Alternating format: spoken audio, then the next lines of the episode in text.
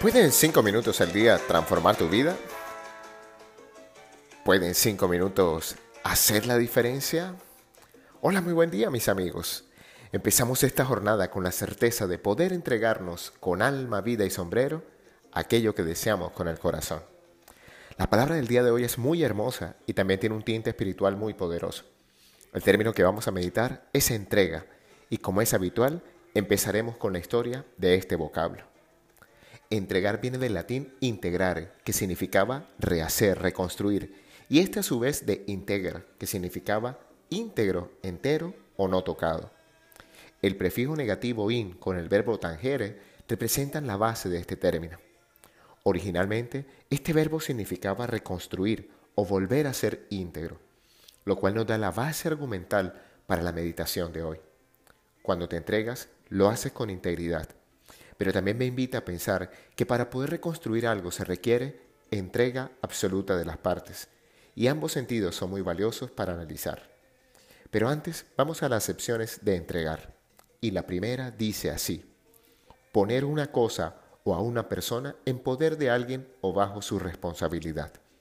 Creo que esta definición no requiere mucha explicación, pero sí te invito a que te preguntes si has hecho conciencia de la responsabilidad que has asumido al decidir entregarte al crecimiento personal y espiritual.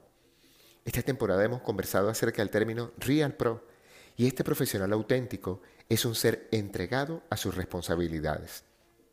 La segunda acepción dice rendirse o dejar de enfrentarse a algo o alguien y ya habíamos conversado acerca de este tema en renuncias en días pasados en esta misma temporada, por lo cual me quiero centrar en esta meditación a la siguiente definición.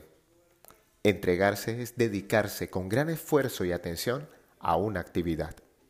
La entrega es un valor que llevamos a cabo esforzándonos al máximo para alcanzar nuestras metas a través de nuestras capacidades y sentimientos. La entrega es en definitiva el interés y el esfuerzo que una persona dedica en el desarrollo de una determinada actividad. En términos de espiritualidad, el término aparece cuando Moisés instruye a Israel a dar generosamente a la persona que se encuentra en mucha necesidad. Y esta es la clave de la entrega generosa.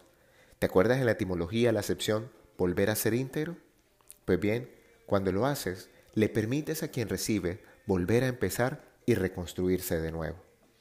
Pero este mensaje tiene un propósito particular.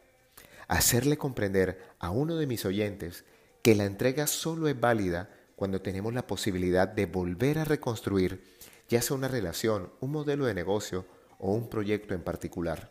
Y en sentido contrario, la reconstrucción de un hogar, una empresa o una sociedad solo se puede dar con la entrega absoluta de sus miembros.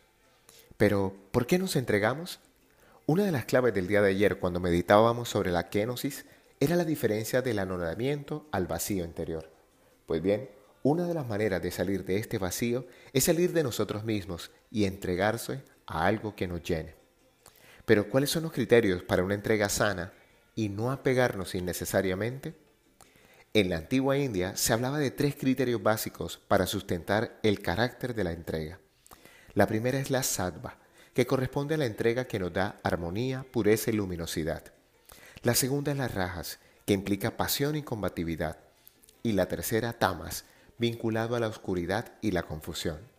Cuando ellos requieren tomar decisiones trascendentales en su vida, recuerdan que las sattvas lo llenan de paz en su corazón. Esa es la clave de la entrega. Llena de paz tu alma, tu mente y tu espíritu. En Colombia tenemos un dicho que dice, me entregué con alma, vida y sombrero, que proviene de una expresión popular describiendo la pasión y la gana con la que el colombiano hace sus cosas por simples que sean. Sin embargo, desafortunadamente, algunas veces lo hacemos en tamas y nos involucramos en la oscuridad y la confusión. Y es eso precisamente lo que tenemos que evitar. La canción que acompaña esta meditación se llama Entrega del grupo Nietzsche y dice, no me niegues la vida, que yo quiero ser feliz. Dame la esperanza, que yo quiero sonreír. Hoy te habló tu amigo Luis Gabriel Cervantes desde el lugar de Midas para recordarte que cuando dedicas cinco minutos al día para ti, te entregas a la noble labor de recuperar tu armonía, pureza y luminosidad. Síguenos en nuestras redes sociales, arroba Luis y arroba Abre el Tesoro en Instagram, o visita nuestra tienda en la página web www.luisgabrielcervantes.com y haz parte de nuestra comunidad. Un gran abrazo y recuerda, frotando tus manos, algo bueno va a pasar.